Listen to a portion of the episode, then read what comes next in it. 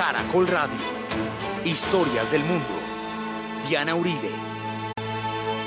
Buenas, les invitamos a los oyentes de Caracol que quieran ponerse en contacto con los programas, llamar al 268-6797, 268-6797 o escribir a casa de la historia arroba gmail.com, casa de la historia arroba eh, gmail.com o escribir a la página web o a las redes sociales.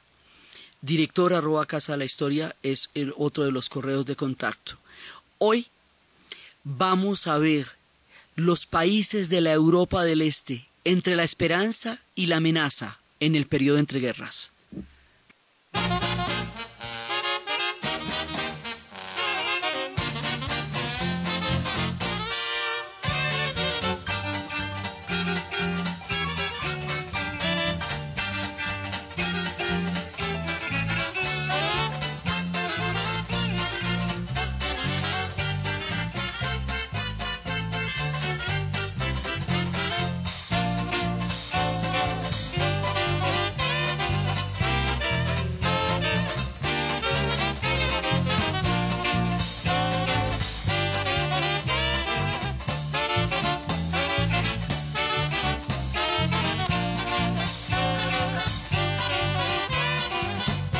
La vez pasada estábamos viendo cómo se necesitó el derrumbe de un mundo entero, la caída de las águilas, el fin de las dinastías, todo para que estos tres países pudieran existir, Polonia, Checoslovaquia y Hungría. Estamos en un periodo que se conoce como los locos años 20. Por eso estábamos empezando con el Charleston. Estamos en la época de las vanguardias en la música, la época de Stravinsky, de Vera Bartok, la época en que hay una, un cambio fundamental, la época de Gershwin. La música empieza a crear todo ese tiempo de las vanguardias, del surrealismo, de el arte eh, se desborda de una manera monumental porque hay mucho que pensar y hay mucho que olvidar. Los surrealistas y el Dada van a empezar a reformular los pilares de Occidente desde el suicidio de la razón en la Primera Guerra Mundial. Pero también el Charleston hace querer que la gente olvide un poco estos años terribles de la Primera Guerra Mundial y por eso hay una despreocupación, un desenfado, una, una gana loca de rumbear. Después de las guerras, cuando las guerras pasan, la gente quiere rumbear porque, porque eso es mucho tiempo maluco. Entonces también la gente quiere como relajarse un poco, aflojese un poco choleco y corbata porque eso, eso es muy pesado. Entonces también hay ese ánimo loco, febril, eh, de vodeviles, de, de cafés, todo eso también está pasando en los años 20 pero nos van a pasar una serie de cosas, eh, digamos, acontecimientos se van a precipitar de una manera compleja porque nuestros tres países nacen, pero nacen en una coyuntura donde no van a poder durar mucho libres. Entonces hay toda la felicidad de ser todos los proyectos históricos, pero están pasando cosas delicadas. Entonces, bueno, primero, Polonia, habíamos hablado la vez pasada, aparece en el mapa. ¿Qué quiere decir que Polonia aparezca en el mapa? Quiere decir que tiene que recoger los pedazos. Polonia no tenía territorio, porque el territorio era el que habían repartido. ¿Qué significa que repartan territorio? Significa que a usted la finca donde usted nació y donde usted vive viene y la titula otro. Y o lo desplaza y la saca de la finca en 24 horas, o lo pone a vivir bajo la titulación y la servidumbre de otro en la casa suya y en su propia tierra. ¿Ok? Eso yo creo que les queda claro. Entonces eso fue lo que le pasó a Polonia. Entonces toca recuperar todas esas tierras y armar un país. Entonces, los polacos empiezan a hacer todo el esfuerzo de recuperar las tierras, las fronteras, y en los acuerdos de Versalles se llega a la idea de que Alemania queda dividida, un pedazo en el país de Alemania y otro pedacito queda en lo que era la Prusia, la Prusia Oriental, y en la mitad de los dos hay un corredorcito eh, para que Polonia tenga salida al mar. O sea, entre dos pedazos de Alemania, porque acuérdense que esto estaba repartido entre Austria, Prusia y Rusia, entre dos pedazos de Alemania queda un pedacito de Polonia. A eso lo vamos a llamar el corredor polaco. Eso en polaco se llama Gansk y en alemán se llama Danzig. Por ahí va a empezar la Segunda Guerra Mundial, o sea, eh, la cosa va a ser de ahí.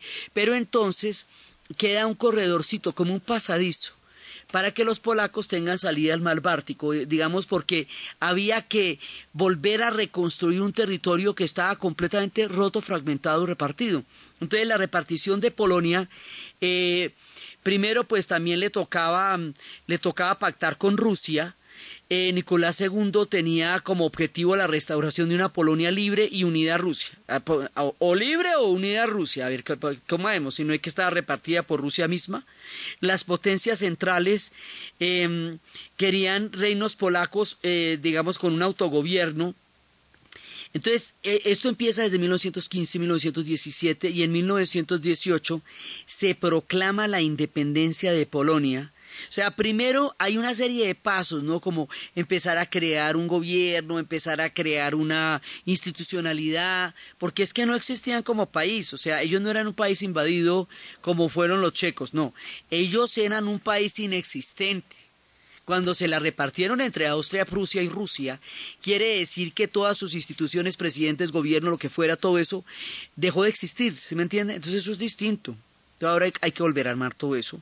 Entonces, finalmente, después de una serie de pasos que toman algunos años y después del reconocimiento de, de Versalles, eh, y después de que se, ah, se, hablaba en 1915, de la, desde 1915 cuando no había terminado la guerra, se hablaba de la conformación del reino polaco-Augsburgo en el 17 de una Polonia libre pero unida a Rusia, que es lo que les digo que, a ver, decidíamos, o libre o unida a Rusia. Luego que un equivalente a un autogobierno, o sea, esos son pasitos y pasitos y pasitos, hasta que finalmente el 11 de noviembre de 1918 se proclama la independencia de Polonia con un jefe supremo que es Joseph Pidolski, que es como el, el, padre de la nación, y en 1921 se proclama una constitución que la declara como república y que empieza a regir a partir del 26. Entonces empieza a existir Polonia. Qué camello para que existiera Polonia porque tocaba quitarle pedazos a todos, pero la existencia de Polonia me tiene esta condicioncita, un corredor polaco en la mitad de una Alemania que queda un pedazo en un lado y otro pedazo en otro lado porque es la Prusia, lo que llamamos la Prusia oriental. Eh, digamos, esto, esto es una, estos son chismes de mapas, o sea, tocan ponerse a mirar los mapas para saber que, que había pedazos de Polonia al otro lado, pedazos de, porque tocaba eh, juntar una serie de reinos que antes estaban en otras partes en otros países para armar otro país. Entonces nos queda armada Polonia después de casi 150 años de haber sido disuelta y nos queda armada con un pasado, o sea, anclada en el pasado. Los polacos lo que quieren es como ese, como si se hubiera detenido el reloj. Habíamos hablado la vez pasada como que ellos retoman desde donde estaban a finales del siglo XVII, comienzos del XVIII, ¿sí? Como si no hubiera pasado la modernidad. Entonces también les toca entender la modernidad, la evolución de los estados, todo lo que ha pasado para que, para que ellos puedan no, no ser tan, digamos, tan distintas las, tanta la brecha entre los terratenientes nobles polacos y los campesinos polacos. O sea, todas estas cosas que resolvió o digamos que planteó la modernidad con la Revolución Francesa, con la era napoleónica, con todo lo que pasó en Europa durante esos siglos, toca que los polacos se lo aprendan más o menos prontico y pasemos del feudalismo a la república en cuestión de cuatro años y entendamos lo que es eso porque arrancó el siglo XX con la modernidad y con el Estado polaco y a ver cómo le hacemos. Pero tenemos este problemita del corredor del corredor polaco, ese corredor digamos que, que queda entre dos pedazos de Alemania. Acuérdense que Alemania la desmembran, le quitan el Sarre, Alsacia y Lorena, y un pedazo de lo que se conoce como la Prusia Oriental, que era, era alemán, pero le atraviesan el corredor de Gans. ¿Ok? Eso lo dejamos ahí. Y aparece Polonia. Y cuando aparece Polonia pueden volver a tocar a Chopin. Porque cada vez que los polacos son libres tocan a Chopin. Entonces Chopin lo pusimos mucho tiempo antes de nuestro relato de que Chopin viviera, que él nació como habíamos visto en 1810 pero lo vamos a seguir poniendo después, antes y durante, porque Chopin moldea la nación polaca.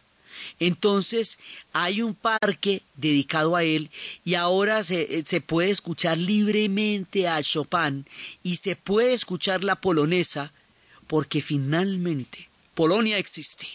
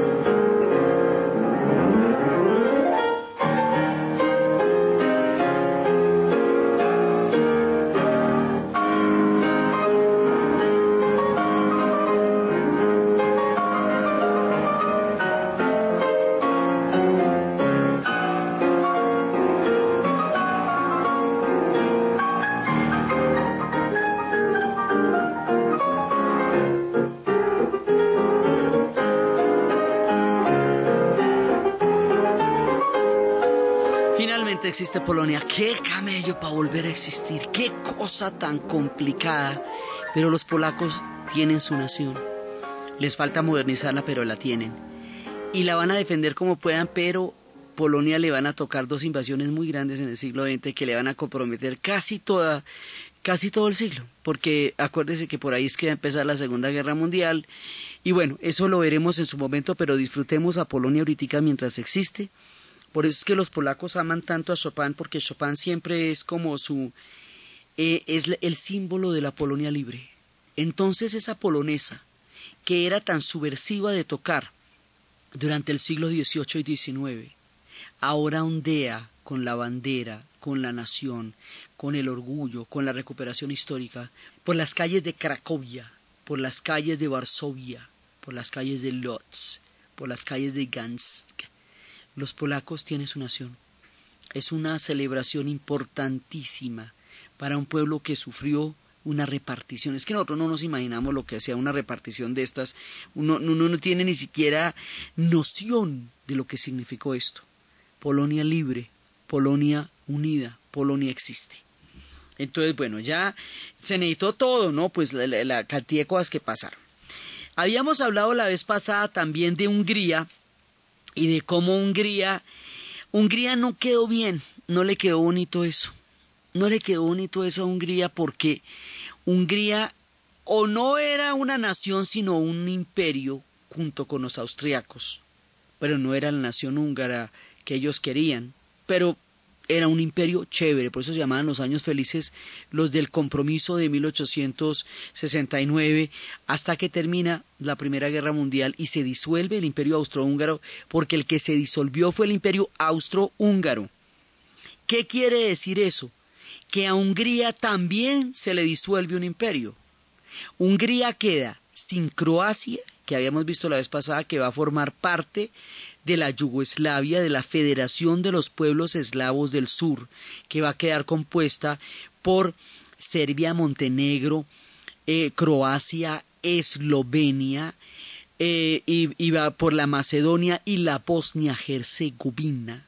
Eso va a ser primero un reino y luego va a ser una federación, hasta que después vaya a ser la República de Yugoslavia, ¿ok? Eslavos del Sur. Pero entonces Croacia, que en un momento dado estuvo en el, en el mapa de Hungría, bajó para el lado de Yugoslavia. Eslovaquia, que también formó parte de Hungría, ahora después vamos a ver el tema eslovaco para formar la República Checo-Eslovaca después, y por el otro lado, Transilvania quedó en el lado de Rumania, porque Rumania aprovechó, digamos, como todo esto y se quedó con la Transilvania. Entonces, ¿qué, tú y yo qué venimos siendo? O sea, sí hay una república húngara, y es una república húngara libre e independiente, pero muchita, que hace una tercera parte del territorio que era antes. Entonces tienen un parlamento, como les contaba, del tamaño del de Buckingham, y le aclaran a uno que ellos no hicieron un parlamento así de grande para un país así de chiquitico, porque quedaron reducidos, sin imperio, reducidos, pero con país. Entonces, usted lo puede ver medio lleno o medio vacío. Usted puede decir, bueno, pero ya existe la República de Hungría. Madre mía. Pero dice, sí, pero es que sin la mitad de los territorios, porque todos los demás territorios se fueron a formar otras naciones. Bueno, pero así quedó la cosa, porque es que Austria-Hungría perdió la Primera Guerra Mundial. ¿Qué quiere decir eso? Que se desmembró, se acabó el imperio, cayó la dinastía de los Augsburgo, precisamente por eso empezó la guerra por el asesinato del archiduque que era el último de los Augsburgo. Entonces, eh, bueno, pues eso es lo que significó para Austria y Hungría haber perdido el imperio, que quedan convertidas en dos pequeñas naciones. Austria también queda chiquitica, queda sin todo lo demás, queda sin, sin Moravia, sin Silesia, eh, queda sin Rutenia, queda sin todos los demás pueblos que estaban adentro, sin Eslovenia, sin Croacia. Entonces un montón de pueblos formaban parte del imperio austrohúngaro, que es casi toda la Europa central, y ya no serán. Entonces Austria queda hecho un país pequeñito, pequeñito, pequeñito, y Hungría también queda pequeñito y Austria pues queda con su Viena capital y Hungría queda con su Budapest capital. Ambas ciudades perlas hermosas del Danubio, hoy un poquito inundadito, pues han sido días de muchas lluvias. Entonces resulta que hay un sentimiento de pérdida, de mutilación. Ahí sí pensemos, si a nosotros nos, nos duele todavía Panamá, y es tan difícil para nosotros aceptar que ellos son una nación independiente y hay que ver que éramos nosotros, era un virreinato. Imagínese lo que le puede pasar, y, una, y luego la Gran Colombia, imagínese lo que le puede pasar a estos países que tienen un sentimiento de pérdida de territorios muy grandes que antes eran de ellos. Ese sentimiento de pérdida hay que tenerlo, lo vamos a recordar en nuestro relato porque otros utilizarán el sentimiento de pérdida de estos pueblos para fines espantosos. Entonces, eh, pero bueno, sale Hungría. Estos dos países, es extraña la hermandad que van a tener, porque mucho tiempo más adelante, después de la caída del muro de Berlín, o sea, mucho tiempo en el futuro, cuando se vayan a liberar del yugo soviético, lo primero que van a hacer los húngaros es romper las alambradas que los separan de Austria y pasarse donde los austriacos 48 años después de toda la vigencia de la Guerra Fría durante el siglo XX. Y esto es muy curioso porque es como si quisieran volver a ese compromiso a los años felices de esta época del siglo XIX en que juntos fueron un imperio. Ahí hay como una nostalgia de hermandad entre esos dos, unos magiares y otros hermanos, que hace que los húngaros quisieran volver a hacer eso cuando tuvieron la oportunidad de expresar su libertad. Por ahora son un país, Hungría. Al lado de otro país, Austria. Y entonces ahí es cuando les cuento que ellos intentaron em, los consejos obreros, eh, de, eh, de Belacún que intentaron, eh, digamos, como hacer una, una, una, versión de la revolución bolchevique con toda esta idea de una revolución mundial que se estaba, eh, digamos, que se estaba gestionando como una gran utopía europea en esa época, pero la, la época, de, primero va a ser Caroli, pero Caroli como presidente va a enfrentar una situación insostenible, lo que hace que le dé el gobierno a Belacún.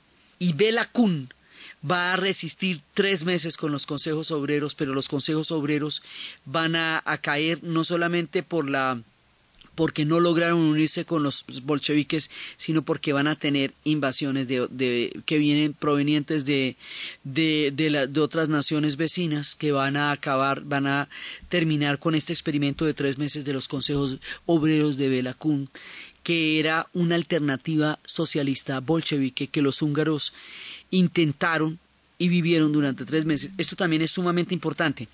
¿Por qué es sumamente importante? Porque en el futuro, cuando ellos queden bajo el régimen de los soviéticos, ellos recordarán que ellos también fueron revolucionarios y fueron socialistas y fueron bolcheviques a su manera, o sea que a ellos no tenían que venirles a contar qué era el socialismo, porque ellos sí alcanzaron a hacerlo durante el tiempo en que tuvieron la oportunidad en esta época de entreguerras. Y es ahí también, en este núcleo entre Hungría y entre Austria y entre Alemania, que van a surgir las vanguardias y que va a surgir Tristan Tassara y va a surgir el movimiento del Dada que, se, que es alemán pero también húngaro y que habla de, de una de una revisión de todo el concepto de la razón, que nos habíamos equivocado, la civilización se había equivocado y dada la palabra que un niño dice, la primera palabra que un niño dice en cualquier idioma. Hay grandes pensadores aquí, ¿no? También está Lukács, George Lukács y, y Tassara, Tristan Tassara, o sea, hay, hay, importantes cerebros en Hungría pensando esta etapa y esta época, una sensación de pérdida, el triunfo de un Estado, eh, una corriente musical nueva que trae Bela Bartok.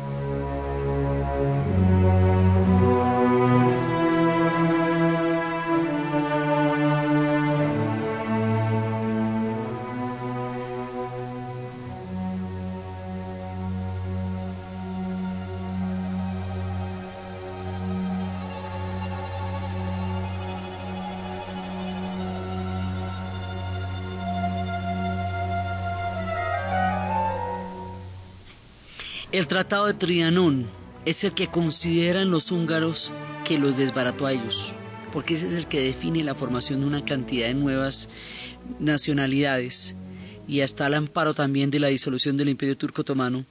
Entonces, cuando se disuelven los dos imperios, porque acuérdese que terminar la guerra es disolver el Imperio Austrohúngaro, también es disolver el Imperio Otomano y reorganizar ese pedazo de los dos imperios encontrados en Europa en nuevas nacionalidades, teniendo en cuenta que estos dos imperios fueron aliados después de haber sido enemigos durante más de 600 años.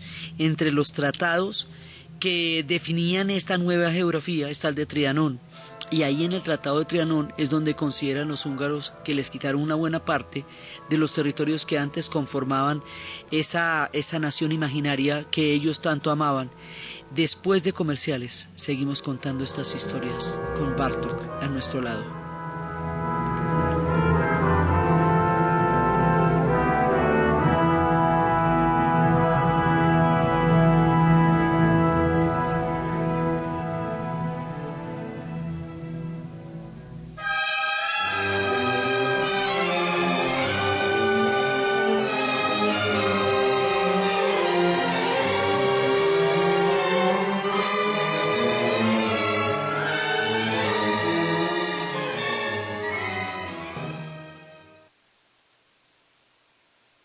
Es la hora, Pepsamar Reflux. En Caracol Radio son las 10 de la mañana 33 minutos. ¿Ha sentido dolor y ardor en el esófago? Sensación quemante al recostarse. Náuseas después de comer. Entonces usted sufre de reflujo. Ahora cuenta con Pepsamar Reflux, que actúa rápidamente convirtiéndose en un gel flotante que forma una barrera para evitar que los alimentos y ácidos regresen al esófago. Nuevo Pepsamar Reflux, la barrera antirreflujo. Es medicamento, no exceder su consumo. Si los síntomas persisten, consultar al médico. Última hora Deportiva Caracol. El español Rafael Nadal acaba de ganar su octavo Roland Garros al derrotar en la final a su compatriota David Ferrer con parciales 6-3, 6-2, 6-3 en 2 horas 16 minutos. Es el cuarto título consecutivo para el español el octavo del Roland Garros, superando absolutamente todos los récords y superando a todos sus rivales en el historial deportivo del Torneo de París. El británico Christopher Fromm del equipo Sky logró el triunfo final de la Dauphiné Libéré tras la octava y última etapa de este criterio en alpino y que finalizó en el Monte de Risol con 155 kilómetros de recorrido, última fracción ganada por el italiano Alessandro De Marchi. El colombiano José Serpa del equipo LAM llegó en el puesto número 30 en la subida a Risol a 3 minutos 56 segundos de De Marchi. El base bogotano Rodrigo Caicedo al servicio de Bambuqueros de Huila, que le ha dado el quinteto Pita mayor claridad en el armado en los últimos partidos, indicó al final de la segunda victoria sobre Búcaro la noche anterior 85-82 que el equipo hizo lo planificado por el técnico Tomás Díaz. Esa es la, la, labor de hoy, ¿no? Sacar el juego. Sabíamos que iba a ser difícil, que los americanos ellos iban a venir a buscar el juego. Logramos una buena defensa y al final apretado, pero conseguimos el juego. Bambuqueros del Huila, que lidera 2 a 0 en la final de la Liga DirecTV, viaja hoy rumbo a Bucaramanga para lo que serán los tres partidos en condición de visitante. El técnico dominicano José Dilonés sostuvo que ahora es el turno de hacer respetar la casa. El tercer juego se disputará este lunes a partir de las 8 de la noche. Más información en www.caracol.com.co y en Twitter, arroba caracoldeportes. ¿Y usted? ¿Cómo durmió anoche? Comodísimo. Colchones comodísimos para dormir profundamente. Caracol Radio, más compañía. Continuamos en la historia del mundo con Diana Uribe.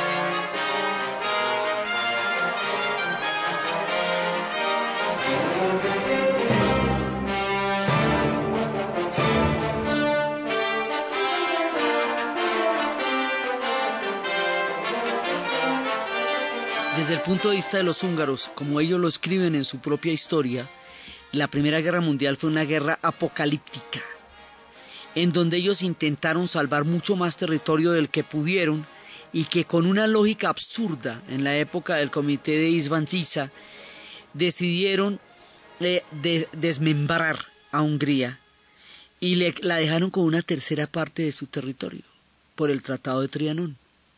Entonces, ellos no entendieron, digamos, cómo, primero, lo devastadora de esa guerra, y segundo, por qué ellos salieron como tan mal librados en la repartición del mundo después en el mapa.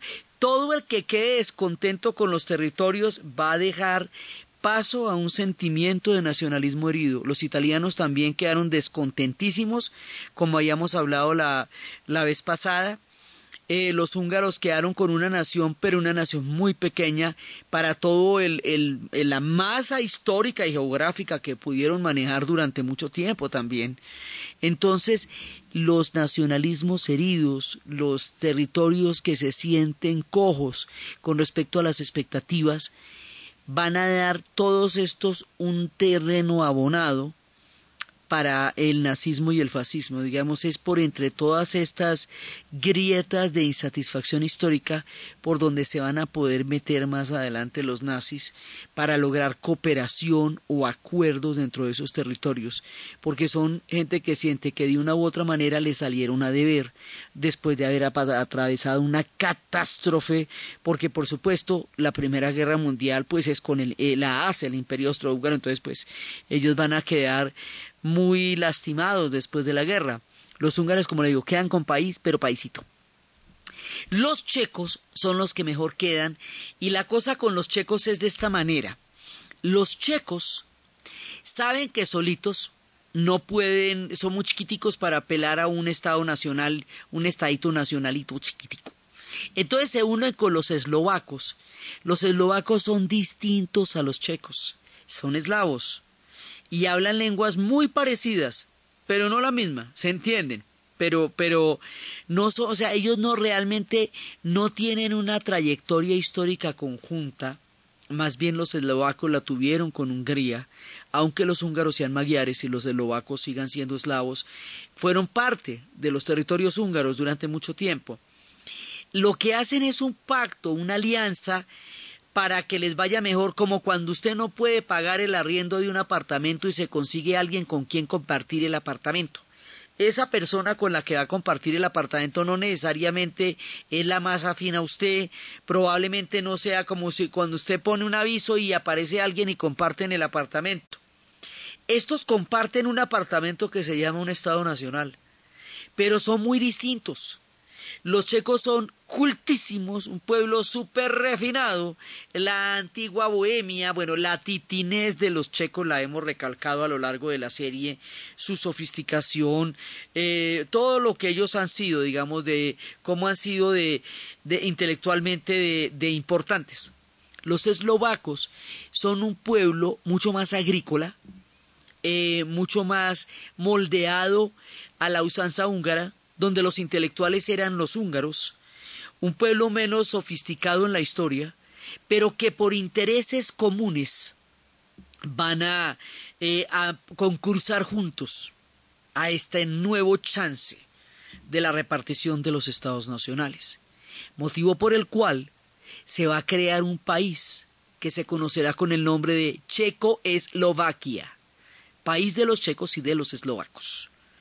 Entonces hay un personaje bellísimo, humanista, maravilloso, profesor, académico, dulce, eh, pero firme, que decía que la democracia era el humanismo en la política. Tomás Mazarek. Tomás Mazarek es el padre presidente libertador de la República Checoslovaca y es, el, es una de las figuras más emblemáticas de los checos.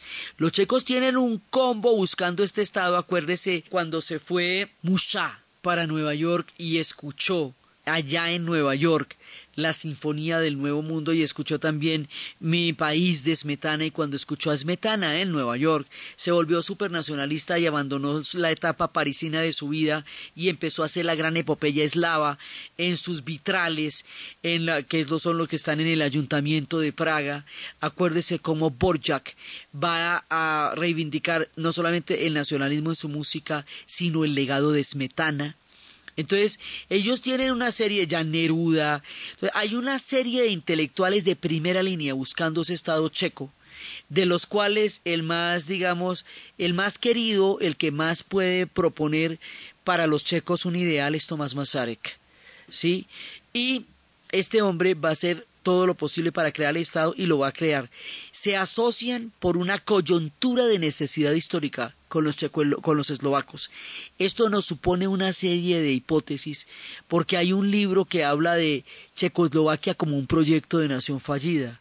Dice que los checoslovacos, eh, es un libro escrito por ellos mismos también, dice que ellos duraron juntos 70 años, que juntos vivieron en la República, que juntos vivieron el nazismo, la Segunda Guerra Mundial, el comunismo, las invasiones y finalmente la libertad, y al poco tiempo de haberse eh, de haberse liberado, digamos, de la cortina de hierro, de haber caído la cortina de hierro, un día se separaron los checos y los eslovacos sin ninguna escama, sin ningún problema, sin ninguna bulla, pusieron banderitas y una frontera, el sí, los unos quedaron, eh, eh, cada uno quedó en otra, en otra nación y, no pasó nada, a diferencia de Yugoslavia, que entre el 92 y el 94 estalló en pedazos en una guerra fratricida de proporciones increíbles, los checos y los eslovacos llegaron a una solución política que no, no hubo un derramamiento de sangre fronterita y no más, no pasó nada,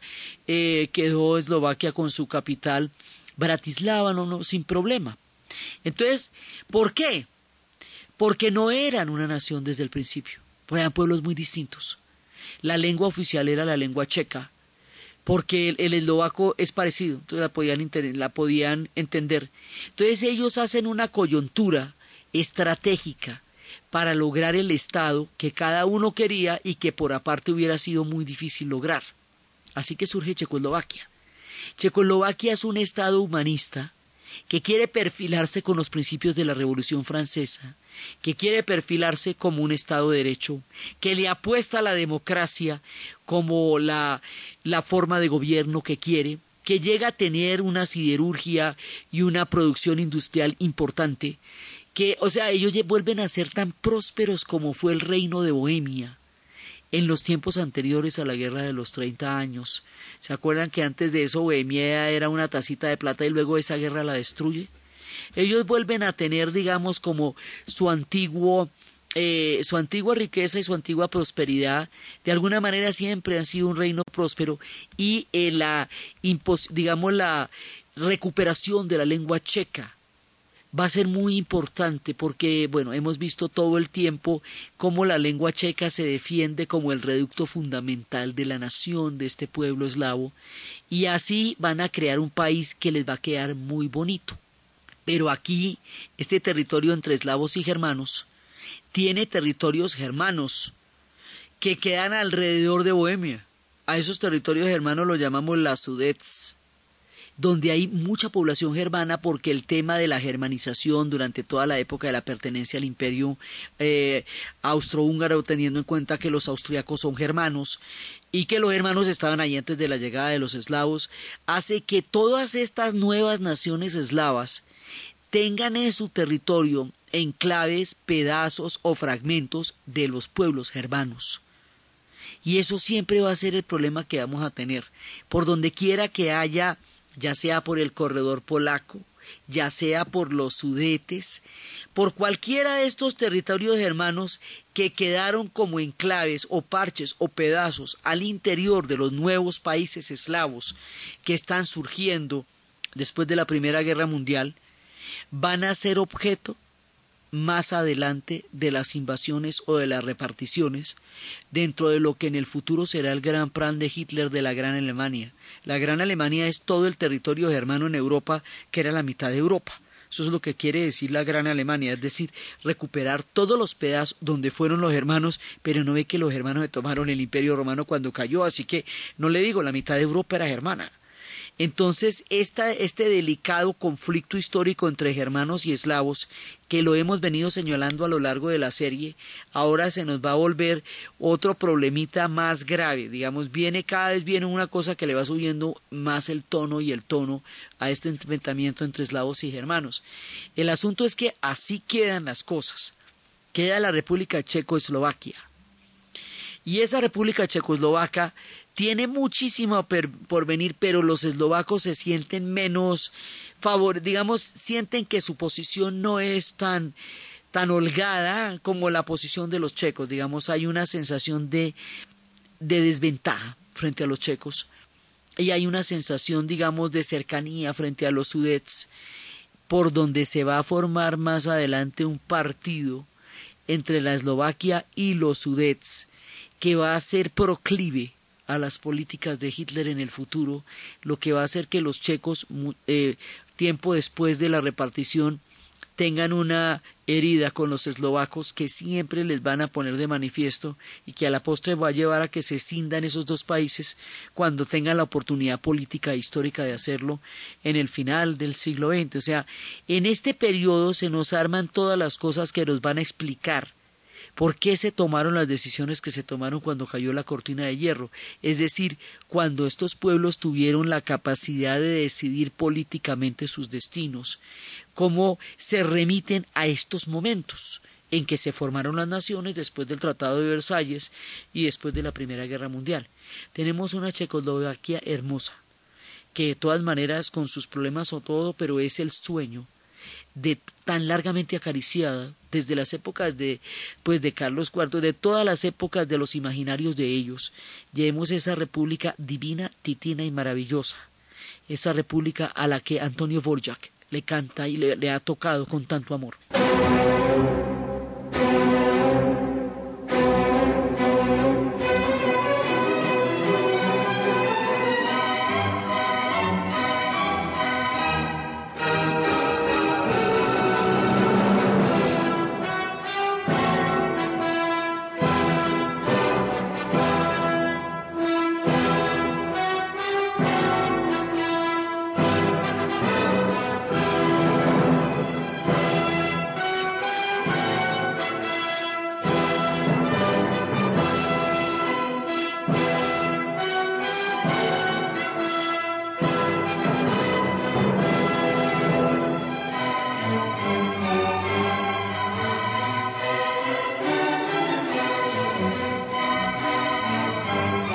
Sinfonía del Nuevo Mundo la hemos pasado antes, durante y después, pero es que ya existe Checoslovaquia, entonces tiene toda la fuerza de una nación que existe después de siglos de soñarse que pudiera llegar a tener un lugar bajo el sol de la historia de Europa, desde los tiempos anteriores en que los Habsburgo habían dominado y germanizado Bohemia hasta ahora.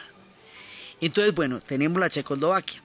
Pero ¿qué pasa? O sea, una cosa son las dinámicas internas de cada una de estas naciones y cómo luego llegan a ser y a existir en el mapa, y otra las dinámicas de la zona y la geopolítica donde están. Entonces, paralelamente a ellos, se está desarrollando el nazismo y el fascismo. Habíamos visto la vez pasada cómo el fascismo empieza en Italia y cómo se hace una réplica del fascismo en Alemania, que es el partido nazi, y ese partido nazi va cogiendo una ideología eh, propia, basada en los principios del fascismo italiano, pero con una ideología propia, y esa ideología propia va a llevar a Hitler al poder y Hitler va a llegar al poder y cuando Hitler llega al poder, porque es que además los checos en este tiempo alcanzaron a tener el cubismo, las vanguardias artísticas, desarrollar una intelectualidad absolutamente increíble, o sea, ellos llegaron a ser maravillosos en ese ratico, maravillosos, pero Hitler va a llegar al poder.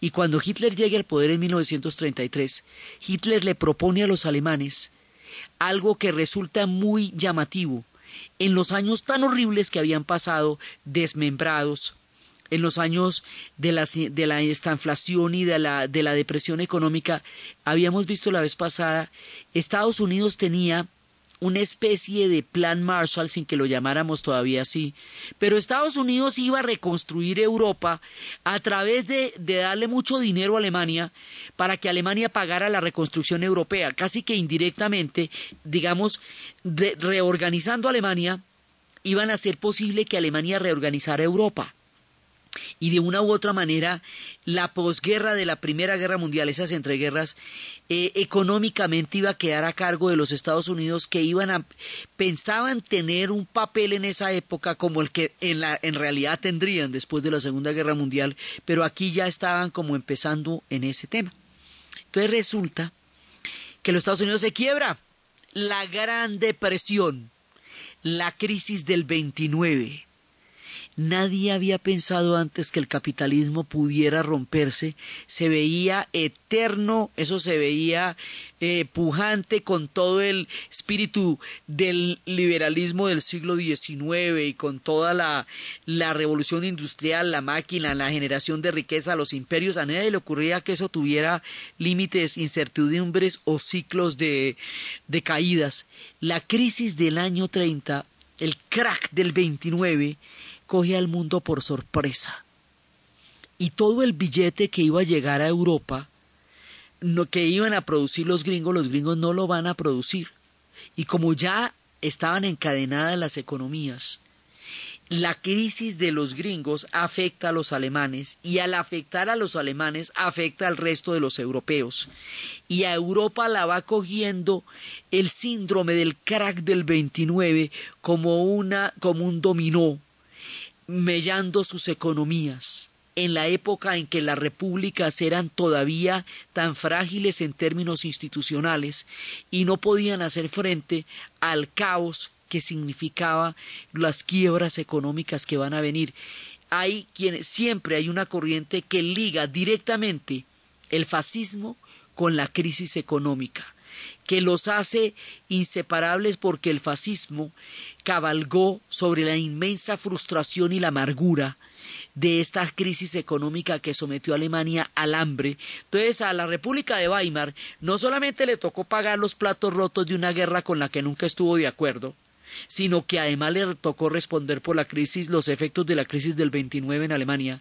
Entonces se va a desprestigiar horrible porque no va a tener cómo responderle a la población por nada y además va a tener entonces, un caos. Entonces es ahí, en el caos, en la herida de Versalles, en el desmembramiento de Alemania, en la prohibición de ejércitos y en toda esta situación tan terrible que Hitler va a montar. Una cantidad de propuestas que suenan muy efectivas Cuando él sube, sube, al poder, lo primero que va a hacer es desconocer el Tratado de Versalles, por lo cual todo el dinero que Alemania empleaba en reconstruir Europa ahora va a entrar para Alemania. Va a reconstruir eh, los ejércitos y al reconstruir los ejércitos, que era otra de las prohibiciones, va a generar muchísimo empleo en botas, en carreteras, en carpas, en instrumentos y va a crear unas carreteras gigantescas que son las que va a necesitar para la guerra relámpago y para que las divisiones de tanques puedan atravesarlas. Va a producir jamones y quesos y comida donde antes había hambre. Y son tan buenas las condiciones económicas que va a generar en tan poco tiempo. Y es tan seductora la carreta de una raza superior que había sufrido era por ser superiores la envidia del resto de Europa, que su discurso va a seducir no solamente a los alemanes, sino a todas aquellas naciones o partes de naciones que se sentían insatisfechas con el resultado final de cómo quedó el mapa después de la Primera Guerra Mundial. Aquí va a haber una mutación. Digamos, esta Alemania que surge con Hitler no es la Alemania de los prusianos, hombres nobles y de principios, sino es una Alemania de la confrontación y de la guerra. La guerra va a ser el proyecto fundamental de esta Alemania, pero el mundo no lo va a comprender. Como el mundo no lo comprende y tiene tanto miedo, tanto, tanto, tanto miedo de una segunda confrontación, empieza lo que se llama la política de apaciguamiento. Y la política de apaciguamiento es que a medida que Hitler va avanzando, le van haciendo concesiones para evitar que avance sobre la Europa occidental. ¿Por qué? Porque Inglaterra sentía que tenía una deuda profunda con Alemania por haber permitido que la despedazaran en el Tratado de Versalles. Porque Francia tenía rabo de paja porque fue la que la despedazó. Porque nadie sabía que era Hitler. Porque una cosa como el nazismo no había existido nunca porque el mundo no, no podía imaginar la mutación política que iba a generarse de la Alemania herida y que lo que iba a pasar ahorita era una ofensiva contra el mundo, porque eso excede la capacidad humana de imaginar las cosas. Entonces, Chamberlain estaba tratando de evitar la guerra y Francia estaba tratando de evitar la guerra y en el intento de tratar de complacer a Hitler en la política de apaciguamiento, van a terminar repartiendo a Checoslovaquia, que quedaba tan titina y tan bonita, ofreciéndola en bandeja, en el sacrificio, a sus espaldas, de la manera más traidora. Traicionaron a Checoslovaquia y se la entregaron a Hitler en bandeja con el cuento de las Sudets para ver si dándole carne del este no, no atacaba al oeste. Los checos fueron traicionados y los eslovacos, en alianza con los sudets, generaron un clima político que no podía llegar a acuerdos y que de una u otra manera facilitó que esto pasara, cosa que va a ser muy complicada después entre las dos naciones, y no todos los eslovacos, sino algunas fracciones, y Tomás Masaryk ya había muerto. Entonces le va a tocar a Benz toda esta terrible confrontación y esta encrucijada histórica. Entonces los checos, los checoslovacos van a tener 20 años de gracia antes de que los disuelvan, los repartan y en 1938 los borren del mapa en una de las avanzadas de Hitler, unas políticas y otras bélicas, en su objetivo de tomarse a toda Europa. Entonces, nosotros vamos a hacer una pequeña pausa en el momento más álgido de nuestro relato para hablar de los gitanos, porque los gitanos también son población que forma parte integral de nuestra historia de Europa del Este, porque los gitanos también van a padecer la Segunda Guerra Mundial de una manera terrible, porque los gitanos están inscritos en la sangre, en la lengua, en la cultura y en la música de los pueblos de Europa del Este. Y así como hemos hablado de los judíos, vamos a hablar de los gitanos. En el siguiente programa vamos a hablar de los gitanos y después vemos cómo la repartición de Checoslovaquia cierne las sombras más terribles sobre Europa. Entonces, desde los espacios del surgimiento de los nacionalismos de Polonia, creando su bastión y su bandera, de Checoslovaquia entre la alianza, el sueño y la esperanza, de los húngaros entre el desmembramiento y, y el surgimiento del Estado Nacional, de Bartok, de las vanguardias, del optimismo, pero a la vez de las amenazas que se sobre este enigmático terrible y contradictorio periodo de entreguerras en la narración de Ana Uribe, en la producción Jessy Rodríguez. Y para ustedes, feliz fin de semana.